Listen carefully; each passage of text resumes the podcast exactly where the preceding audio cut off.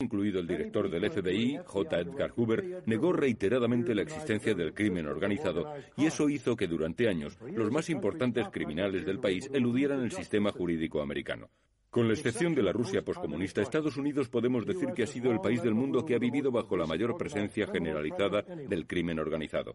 Sin embargo, mientras durante los primeros años la mafia prosperaba por la política de no intervención de Hoover, las décadas recientes han visto un incremento del acoso policial por la aplicación de la ley.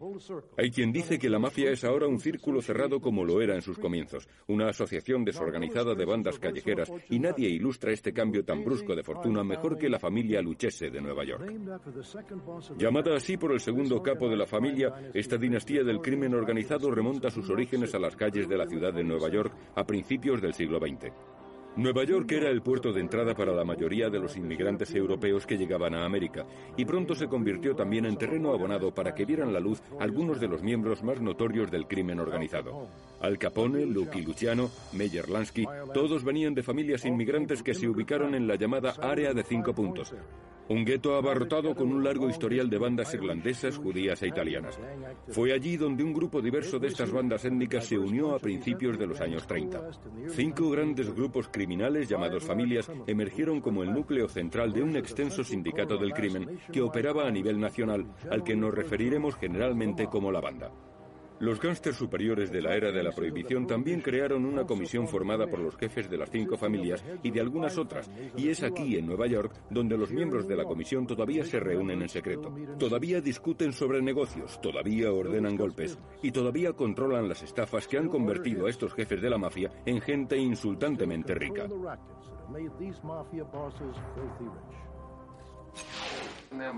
¿Es usted miembro de alguna organización secreta? Sí, lo soy.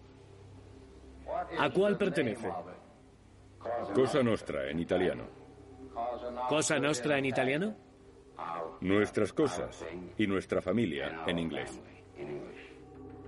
En 1963, Joseph Balachi se convirtió en uno de los primeros miembros de la mafia en romper la omertá, el código de silencio, y en revelar los rituales secretos y el funcionamiento interno de la banda. Por primera vez el público oyó hablar de las cinco familias de la Cosa Nostra y de la jerarquía interna de estas organizaciones. En lo más alto está el boss, tras él el underboss y el consiglieri. Estos cargos serían el equivalente de la mafia de presidente, vicepresidente y consejero de una organización empresarial.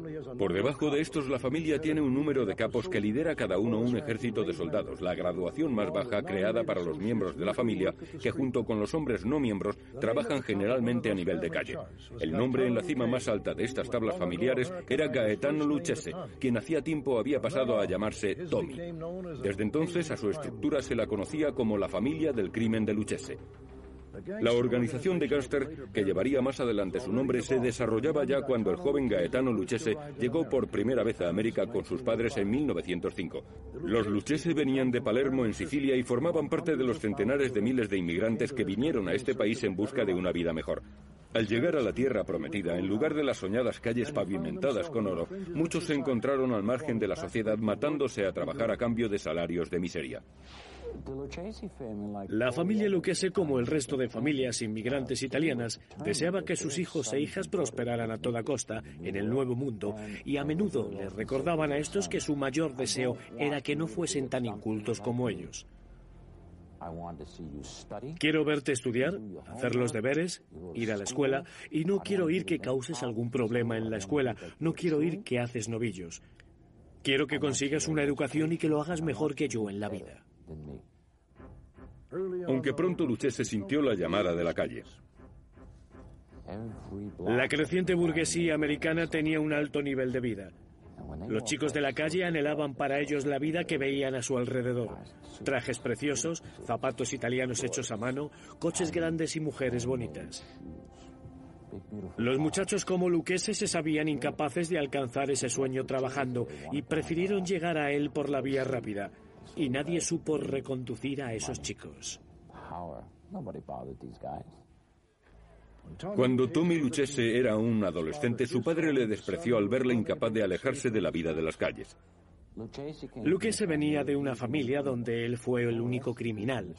Los demás miembros de su familia eran muy rectos, gente normal que durante todas sus vidas se sentirían muy avergonzados y rehuirían incluso ser relacionados con su pariente. Tommy se convirtió en el compañero de habitación de un amigo de la adolescencia que sería conocido más adelante como Lucky Luciano, acreditado como el fundador del sindicato. El expediente de arrestos de Lucky comenzó cuando tenía 10 años. Se mudó de vecindario y se asentó en el Harlem del Este y cambió su nombre a Luciano para no avergonzar a su familia. Juntos, Luciano y Luchese ascendieron como la espuma dentro del mundo criminal. Tommy se forjó una reputación como asesino frío y metódico. Al final de la Primera Guerra Mundial ya trabajaba como guardaespaldas y hombre favorito de Luciano. Calcifakis investigó a Tommy Luchese para la Enciclopedia de la Mafia. En ese tiempo, Lucchese ya estaba en activo con Luciano y Albert Anastasia, que era considerado el peor asesino de todos ellos. Anastasia era un gran verdugo y Luciano siempre pensaría que Lucchese era un mejor asesino que él. Podía confiar más en él porque era más frío, silencioso y más leal a las órdenes que Anastasia.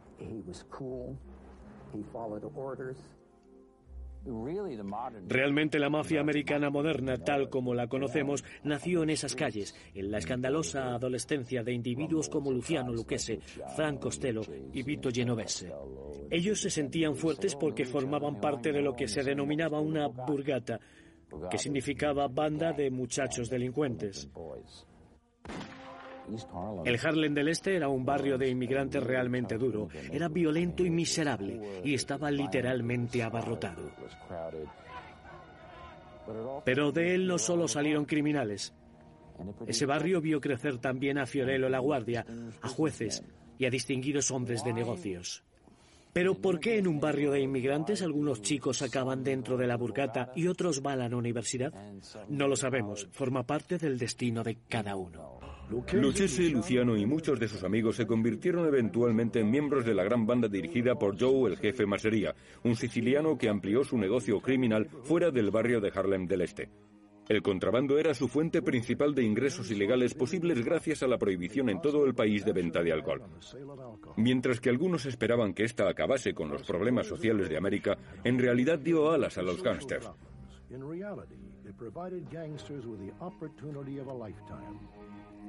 Lucky Luciano y sus socios criminales concibieron un complejo sistema organizativo para importar y distribuir alcohol a lo largo de todo Estados Unidos. Meyer Lansky se encargaba de las finanzas. Tommy Lucchese organizaba el sistema de transporte y Frank Costello se encargaba de los sobornos a funcionarios políticos. Estos chicos eran mentes innovadoras, eran inteligentes, astutos y, aunque no habían sido educados en el sentido académico, entendían de negocios, entendían del mercado. Tenían todos los talentos indispensables para convertirse en importantes hombres de negocios, pero por razones que todavía desconocemos, eligieron otro camino, el del crimen. A mediados de los años 30, el negocio del contrabando había llegado a ser altamente competitivo y peligroso, con guerras por el control de los territorios estallando a lo largo de toda América. Mientras, en Nueva York, Joe el jefe vio amenazada su supremacía por un siciliano recién llegado, el ambicioso Salvatore Maranzano. Maranzano llegó e intentó hacer una limpieza en la banda, dejando solo a individuos de origen siciliano. Erradicaría a todos los demás y los sicilianos lo controlarían todo.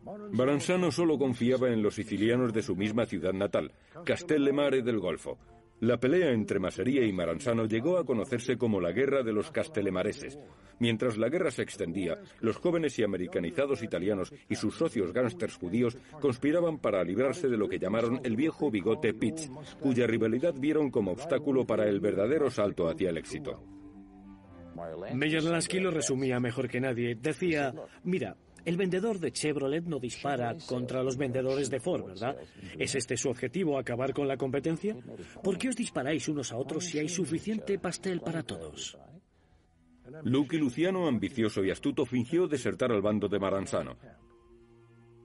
Después llevó engañado a su viejo jefe Masería a un restaurante de Coney Island, donde Masería fue ejecutado, según contaron Vito Genovese, Joe Adonis, Albert Anastasia y Boxy Siegel. Maranzano cantó victoria y convocó una reunión de todos los gángsters italianos, proclamándose capo di tutti il capi, o jefe de jefes. Entonces dividió el negocio entre sus más leales. Este era el comienzo de las familias del crimen de la mafia como las conocemos hoy. Maranzano creó cinco organizaciones específicas casi militares y las dotó de una legión de miembros. Él no las reestructuró como familias, sino como las legiones de Roma, y bajo esa nueva organización iban a controlar eficazmente el crimen dentro de sus nuevos específicos y bien organizados territorios. Pero algunos encontraron fallos en el nuevo sistema. Luciano y Genovese, que estaban por debajo de él, vieron que se oponía a trabajar con los gángster judíos. Sin embargo, ellos sabían que si estabas metido en el contrabando, tenías que estar necesariamente implicado y en colaboración con los gángster judíos, como la banda púrpura, especialista en introducir licor a través de Detroit. Mientras tanto, Maranzano sabía que tendría que ocuparse antes o después de Luciano, quien había triunfado demasiado rápido. Pero Luciano, siempre brillante, había enviado antes a Gagliano y a Lucchese como espías al bando de Maranzano. Maranzano no era tonto, sabía que tenía que liberarse de Luciano y del grupo de Costello y de los otros, por lo que planeó matarlos a todos. Sin embargo, en sus filas estaban los dos espías en los que él tanto confiaba, Gagliano y Lucchese. Lucchese advirtió sin tardar a Luciano del complot. Luciano trazó entonces el contraataque. Envió a Lucchese a la oficina de Maranzano, fingiendo tener un negocio urgente para discutir con él. En ese momento, cuatro gángsters judíos se presentaron como un relámpago en la oficina y alinearon a los hombres de Maranzano contra la pared. Lucchese señaló a la víctima y los asesinos hicieron un trabajo rápido con Maranzano.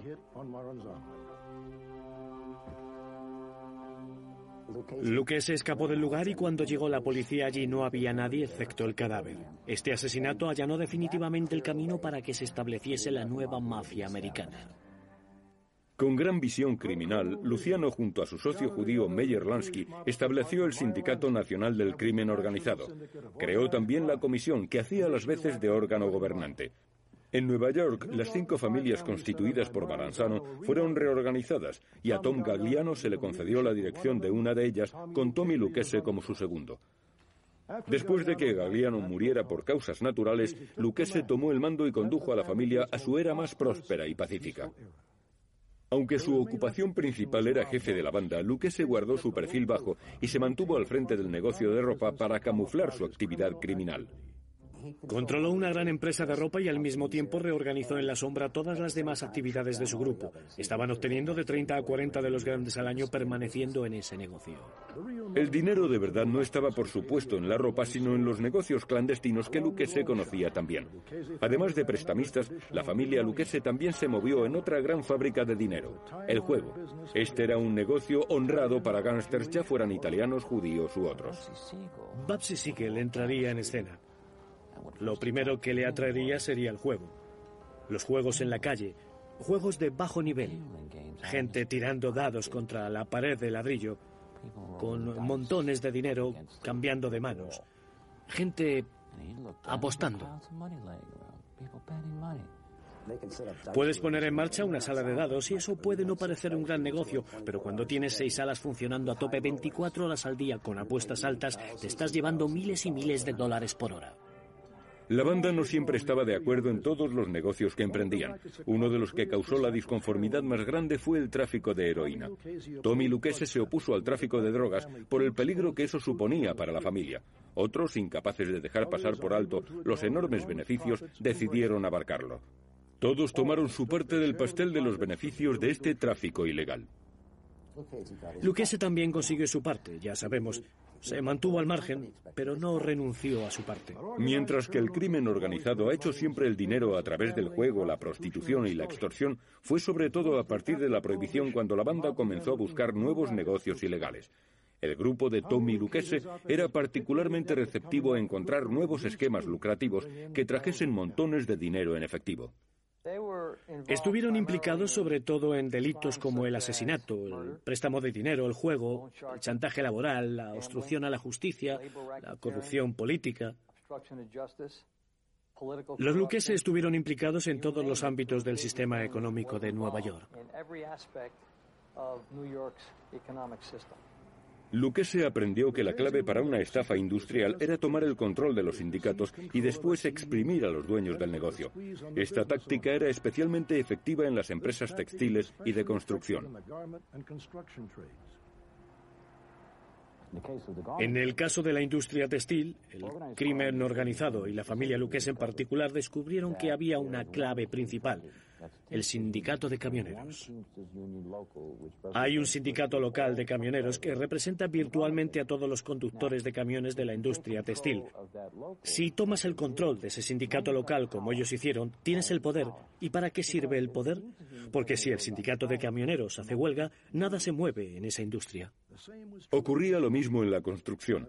Como ayudante de la Fiscalía de Estados Unidos, Michael Chertoff aprendió cómo operaba la banda. Tenían la capacidad, a través de los sindicatos, de paralizar una obra, de retrasarla ilimitadamente, de asegurarse de que el hormigón era entregado lo suficientemente tarde para parar el trabajo. Y ellos sabían que creando ese tipo de problemas podían hacer perder, si lo deseaban, a las compañías millones de dólares. Eso es poder.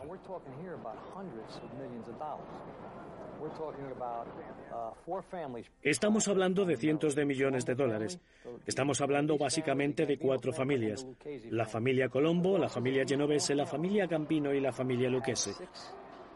Los jefes de estas cuatro familias tenían seis contratistas generales, seis empresas de la construcción que eran las únicas a las que se les ofrecía proyectos importantes en la ciudad de Nueva York. Por cada trabajo que se superaba los dos millones de dólares, el contratista que conseguía el contrato tenía que entregar el 2% a las familias. Los lugartenientes de Luquese llevaron la extorsión a la construcción más lejos que cualquiera de las otras familias. La familia Lucchese encontró una pequeña especialidad que todos los demás habían pasado por alto, pero que ellos descubrieron. Se percataron de que si haces construcciones de hormigón, necesitas piedra, y descubrieron que casi toda la piedra venía de minas de Connecticut. La transportaban por agua y llegaba a Long Island, pero solo hay un puerto en Long Island que pueda manejar este material, pues es el único preparado para ello. Un escenario perfecto. Conseguido el control del puerto, conseguido el negocio de la piedra.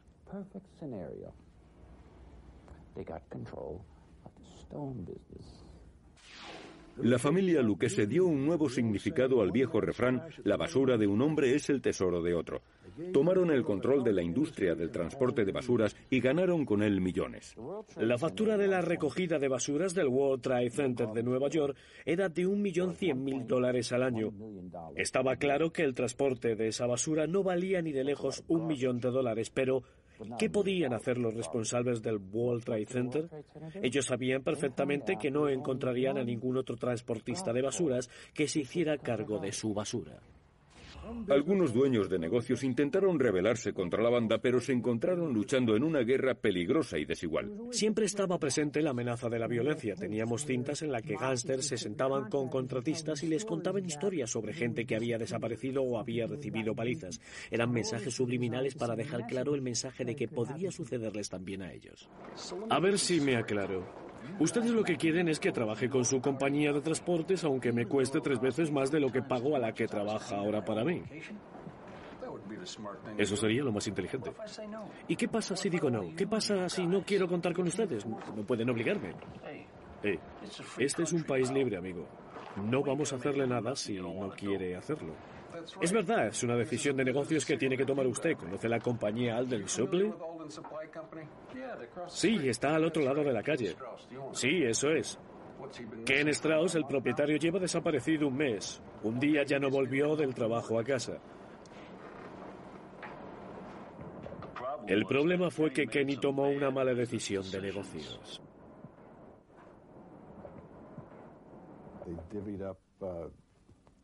Se quedaron para ellos negocios que pasaron a ser privados, como el del transporte o el del hormigón. Llevaron sus negocios al margen del modelo americano. Durante más de tres décadas, Tommy Luquese llevó su imperio criminal al éxito absoluto, consiguiendo no ser golpeado ni encarcelado. También con éxito mantuvo a su familia personal bien aislada de su familia de la mafia. Murió por causas naturales y después de su muerte, sus parientes cambiaron la ortografía de su lápida para mantener alejados a los curiosos. Antes de morir, Lucchese tuvo que ocuparse de un asunto terrenal, escoger a un sucesor que dirigiese la organización. Su decisión, con la aprobación de la comisión, un protegido de la vieja vecindad de Harlem del Este, Anthony Corallo. Incluso más que su antecesor y mentor, el historial de Anthony Corallo era el de un asesino tal como explica el exabogado Ronald Goldstock. Corallo era un individuo que llegó a la familia a través de la violencia. La gente lo sabía, todos le tenían miedo. Era una persona respetada y temida, así que incluso para él dirigir a la familia no fue una sorpresa. Solo había un obstáculo para que la transición del poder se realizase sin problemas. Corallo se enfrentaba a la sentencia de un juicio por soborno, algo inusual para un gángster con una gran reputación por su capacidad para esquivar la ley. Corallo era una persona que creía en el asesinato como medio de lograr sus propósitos. Era un individuo que había crecido entendiendo lo que significaba el poder y lo que la violencia física podía conseguir. Y practicó en ese campo desde el momento en que comenzó sus actividades criminales en sus años como chantajista laboral para la familia. Corallo comenzó su carrera en la mafia bajo los dominios de la familia Lucchese en el área textil. En los años 50 era ya uno de los más grandes chantajistas laborales del país. Él y su socio impulsaron al poder al capo más infame de todos los tiempos, James Hoffa. Esta era un área compleja y muchos de los tradicionales grupos del crimen organizado realmente no sabían cómo explotarla. Tony, Corillo y Johnny Dio Guardi lo hicieron. Johnny Dio era quien había repartido los papeles dentro del sindicato de camioneros y consiguió que Jimmy Hoffa se convirtiese en el jefe. Tony Corallo desempeñó un papel clave dentro del área de los chantajes laborales. Después del testimonio de Joseph Balachi, la guerra contra la mafia se convirtió en una prioridad para los legisladores. Pero los hombres en la cumbre como Corallo no sentían presión ni miedo. Las autoridades percibían que los métodos tradicionales de lucha contra el crimen no funcionaban con los miembros de la banda. Durante décadas, la mafia operaba con inmunidad casi absoluta a nivel local. Las estructuras de aplicación de la ley estaban corruptas de arriba a abajo. A nivel nacional, la Oficina Federal de Narcóticos batallaba en una guerra desigual con posibilidades limitadas. El FBI, bajo las órdenes de J. Edgar Hoover, decía que oficialmente no existía ninguna banda. Durante mucho tiempo, hasta la actualidad, le avergonzaba admitir la existencia del crimen organizado. El señor Hoover se negó a admitir incluso la existencia del crimen organizado. La posición de Hoover se basaba en una posible doble vida secreta de este que la banda amenazaba con difundir. No era nada fácil acusar a una persona de pertenecer a una familia de la mafia debido a las dificultades que el gobierno tendría para intentar probarlo. No tenían testigos confidenciales, no tenían grabaciones de discusiones entre miembros de la mafia en las que se indicasen los nombres de las familias o de los líderes o sus cargos dentro de la compleja estructura de la mafia. Eh, todavía no.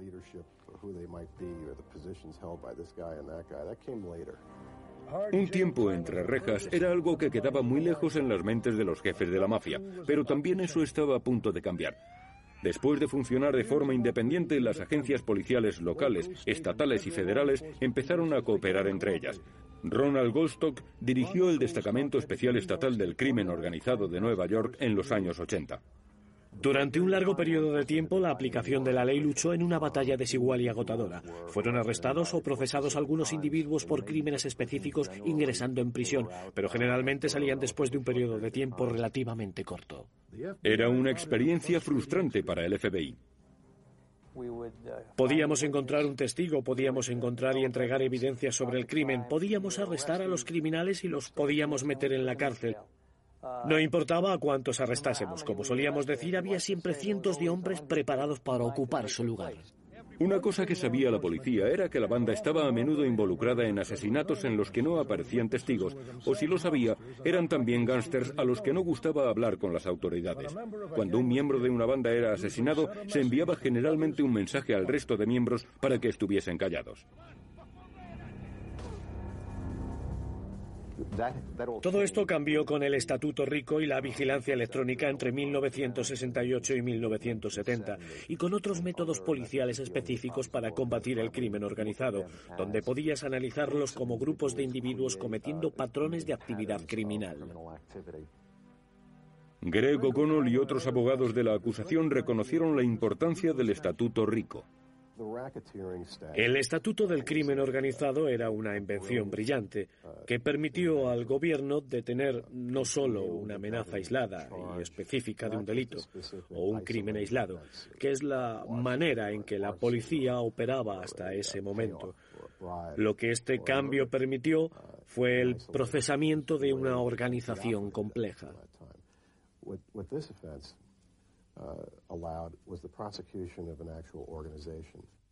No puedes atrapar a los líderes del crimen organizado en las calles, no están ahí. Donde están ellos es en clubs sociales o en restaurantes planeando las actividades que los soldados y sus capitanes van a realizar. Pusimos micrófonos en clubs, en bares, en restaurantes, en casas, en diferentes habitaciones. Pinchamos teléfonos, todo legal, con órdenes judiciales.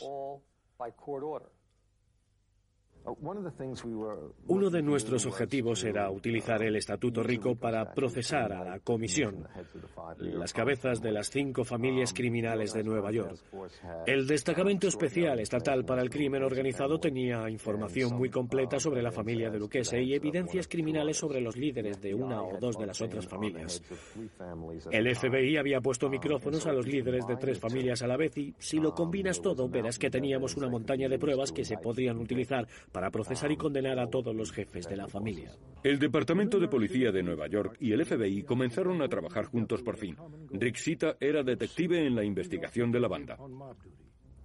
En este momento se produjo el matrimonio, por así decirlo, entre el FBI la División de Investigación del Crimen Organizado del Departamento de Policía de Nueva York, en el que una comisión de detectives fue asignada a las brigadas del FBI, y estas brigadas se dedicaron a las investigaciones, investigaciones muy activas en seno de las familias del crimen organizado del área de la ciudad de Nueva York.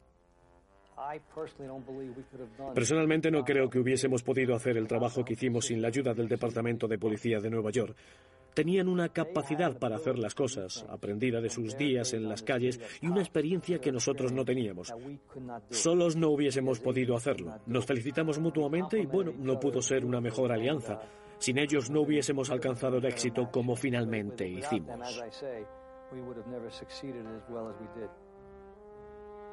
Uno de los logros más significativos del esfuerzo común fue la colocación de un micrófono en el Jaguar propiedad de Sal Abelino. Los investigadores sabían que Tony se desplazaba habitualmente en el coche de Abelino para discutir sobre sus mutuos negocios de la mafia. ¿Por qué solo tenemos 150 camiones en funcionamiento cuando solemos tener funcionando 300, Sal? Tienen la mitad del otro lado. Vamos, Tony, lo estamos haciendo lo mejor posible. Aquí lo estáis destrozando. Bueno, es en nuestro mutuo beneficio que las cosas sigan saliendo bien. Este es el negocio que más ingresos nos genera. Los investigadores sabían que ese coche sería clave en su investigación. Pero colocar un micrófono en la oficina móvil de Luquese no fue nada fácil. El coche estaba siempre aparcado en la casa de Sala Abelino, bajo control, y cuando estaba aparcado lejos de esta nunca se dejaba sin vigilancia. Mientras lo conducía, Abelino circulaba deliberadamente por rutas siempre diferentes y complicadas para evitar cualquier intento de seguirle. Los miembros del destacamento especial esperaban pacientemente el momento idóneo. Mientras tanto, el equipo que iba a hacer el trabajo practicaba el procedimiento de colocación con un coche idéntico al de Sal. Y bajo 15, ¿preparado? La oportunidad se presentó una noche lluviosa de marzo, en la que Abelino conducía hacia un restaurante de Long Island a un acto organizado por la industria de la recogida de basuras.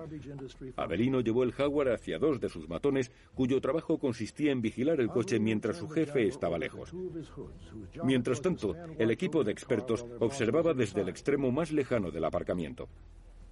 Con la lluvia cayendo sobre ellos, los dos hombres de Abelino finalmente decidieron que era seguro dejar el coche un momento y resguardarse dentro de la sala.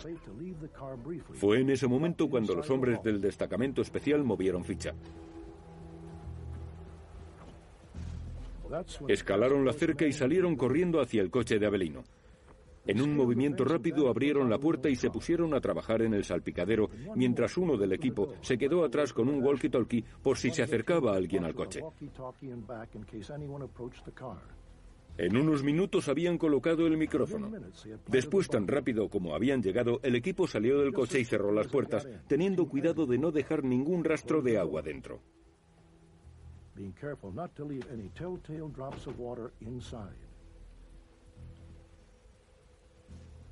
Cuando más tarde Avelino abandonó el acto, sus dos guardaespaldas le ayudaron a entrar en el coche sin que ninguno de ellos sospechase ni remotamente que el Jaguar había sido manipulado.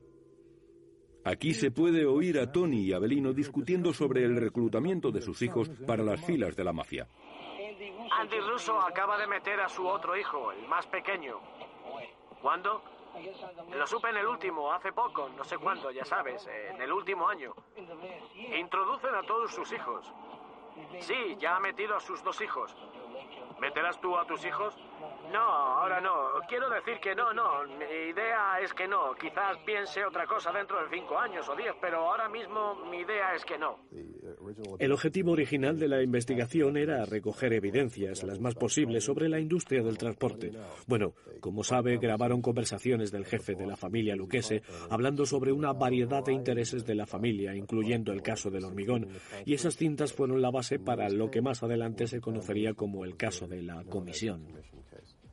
El trabajo de la oficina de la Fiscalía de Estados Unidos provocó la caída de las cabezas de todas las familias del crimen de Nueva York. Michael Chertoff lideró la acusación. Lo que se hizo en este caso fue básicamente probar las actividades de la comisión durante un periodo de 50 años. Teníamos pruebas de la famosa reunión de los jefes en Nueva York en 1957. Teníamos pruebas de otras reuniones de la comisión y de hecho demostramos cómo los miembros de la comisión se dividían los ingresos de la extorsión en la industria de la construcción en Manhattan. Jefes y su lugarteniente sentados y hablando sobre cómo repartir el dinero que recibían de las compañías hormigoneras que pagaban por cada contrato que conseguían en Manhattan. Básicamente lo que hizo la comisión fue dividir todos los contratos que implicaban verter el hormigón que tenía un valor de unos dos millones de dólares entre las cuatro familias. Se saltaron a la familia de Bonano en esta conspiración. Y cada trabajo daría lugar a pagar el 2% del precio del contrato a los jefes, que entonces lo dividirían entre las familias como su parte de esta operación de extorsión. También probamos que la comisión había autorizado el asesinato de Carmín Calante, que era el jefe de la familia Bonano, en 1979, y lo hicimos a la antigua usanza. Utilizamos huellas dactilares, utilizamos pruebas de testigos visuales y utilizamos pruebas circunstanciales de las cintas de vídeo y de las fotografías. Y con esas pruebas, las cintas de las líneas pinchadas, las pruebas físicas, las huellas dactilares, nosotros pudimos reunir el puzzle de las actividades de la comisión desde el comienzo de los años 30.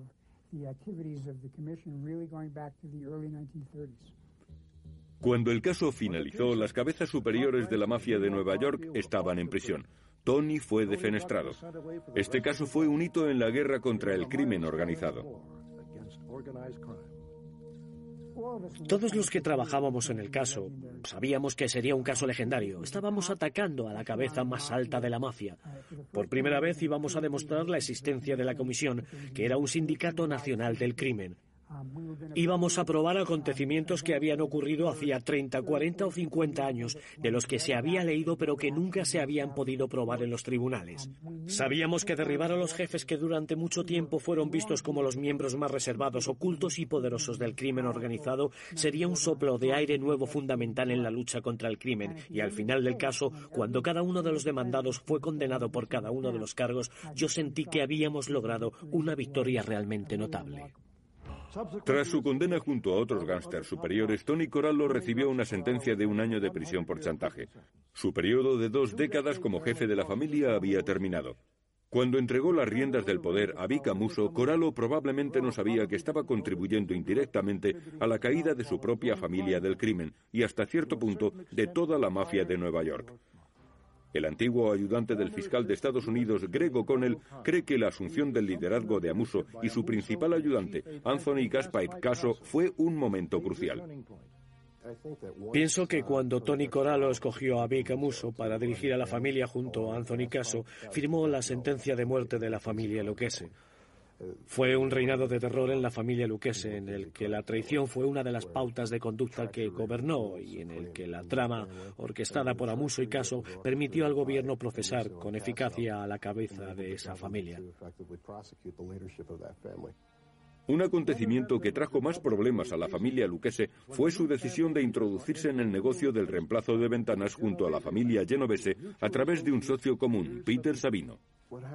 Lo que sucedió fue que Peter Sabino, como socio de los Genovese y asociado con un individuo llamado Jerry Papas, soldado en la familia Genovese, buscaba un negocio en el que meterse. Y no en cualquiera, sino en un negocio próspero del que supiesen algo. Y como ya he sabido, ellos tenían experiencia en la construcción. Peter Sabino había conocido a alguien implicado en el negocio del reemplazo de ventanas y pensó que podía ser una industria lucrativa para él. En los años 70 se sintió especialmente la escasez de petróleo, la dramática subida de los precios del fuel oil y en la gasolina, y llegó a ser evidente que era más rentable sustituir ventanas en los hogares y en los negocios que asumir el nuevo precio de la calefacción. Si usted miraba de cerca Nueva York y veía el número de proyectos de nueva construcción de viviendas, no había que ser muy listo para hacer una simple ecuación. Una cantidad enorme de ventanas para reemplazar es también una cantidad enorme de dinero que ahorrar en calefacción. Todo llegó como parte de un programa para aislar mejor los edificios y reducir los costes de energía, y muchos, muchísimos edificios en Nueva York y en otras partes del país no tenían ventanas térmicas aislantes de cristal. Tenían las ventanas instaladas allí desde hacía 40 años que dejaban salir el calor y permitían que entrase el frío. A la LCN no le llevó mucho trazar un plan. Este consistió en tener instaladores seleccionados, hacer una oferta, conseguir que se aceptase y después fijar un precio de dos dólares por ventana para garantizar la seguridad de los instaladores. Si multiplica el número de complejos residenciales por el número de ventanas sustituidas, entenderá perfectamente el porqué de este negocio.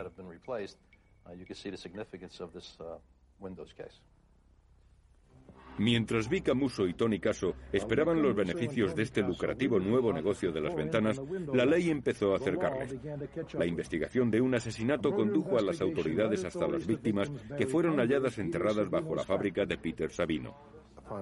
Mientras desenterrábamos esos cuerpos, mientras estábamos allí viendo cómo esa prueba venía a nosotros, nos dimos cuenta de que teníamos lo que necesitábamos para ponernos en marcha, para enfrentarnos e involucrar a otra persona muy influyente y bien informada de la familia genovese, y ese era Peter Sabino. Estuvo 18 meses sometido a una investigación secreta que investigaba a numerosos miembros, capitanes, jefes inferiores y consejeros de las familias del crimen, hasta que finalmente cerramos el cerco.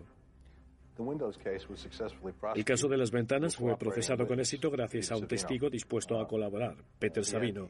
Él tenía un amplio conocimiento de las maquinaciones que permitieron que este caso fuese procesado, cómo se hicieron las ofertas, cómo se distribuyeron los pagos y cómo estos fueron obtenidos mediante extorsión.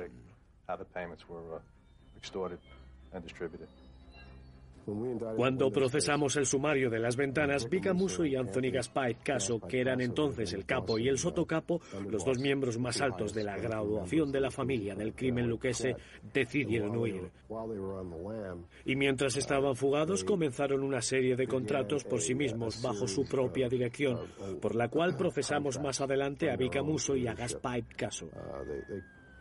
Creyéndose traicionados, llamaron a las puertas de capitanes que pensaron que podían ser los traidores. Los llamaron ratas y ordenaron a sus soldados que los matasen. Esto sucedió docenas de veces.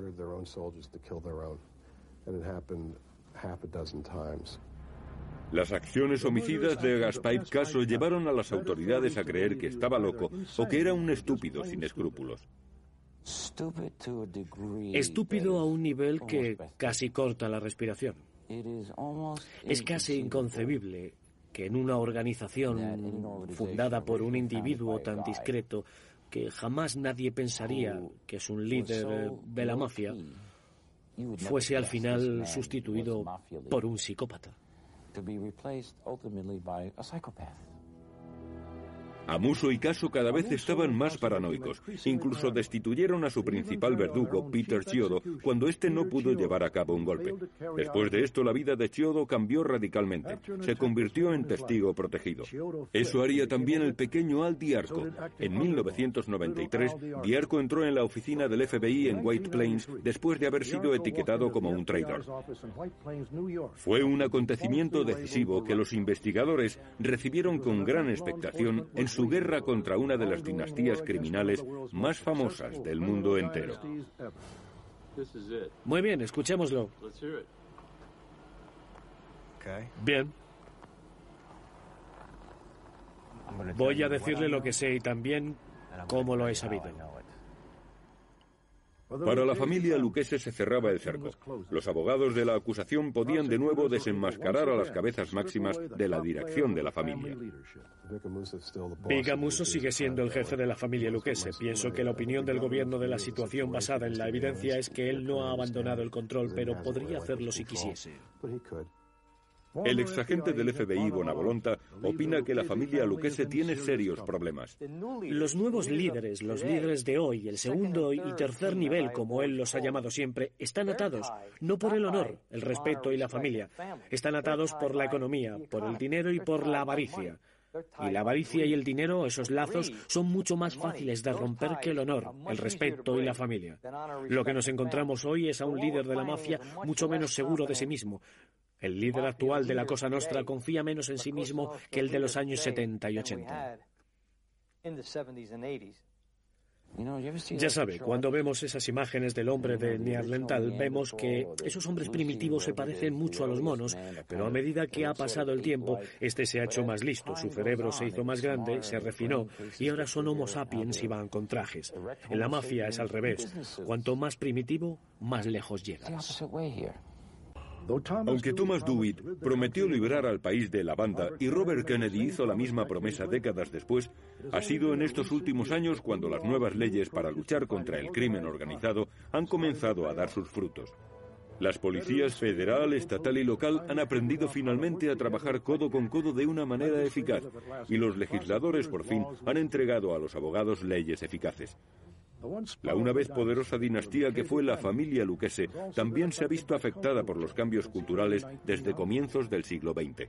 Las tradiciones del viejo mundo trasplantadas a la tierra de las oportunidades proporcionaron las condiciones para producir genios criminales como Luke Luciano, Meyer Lansky, y Gaetano Luquese. Los últimos sustitutos de los fundadores del Sindicato Nacional del Crimen parecen haber dado, sin embargo, un paso atrás en la ley evolutiva de Darwin. Si la gente piensa que la batalla está acabada, si se relaja la alerta en la lucha constante contra el crimen organizado, entonces, en 10 o 20 años, el crimen organizado volverá con fuerza, se reorganizará. Aunque muchos han proclamado la muerte de la banda, especialmente de la dinastía una vez gobernada por Tommy Luquese, los oficiales para la aplicación de la ley nos alertan de que la mafia está debilitada pero no acabada. Nos recuerdan el poder de las empresas criminales para regenerarse, y mientras los Luquese y otras familias del crimen puede que nunca recuperen el poder de décadas pasadas, continúan operando en la sombra. Están ideando constantemente nuevos negocios criminales y nuevas maneras de eludir la ley. Quizá en el capítulo final veamos cómo la ley futura perfeccionará sus medios para ir un paso por delante de los criminales. Soy Robert Stack. Gracias por acompañarnos.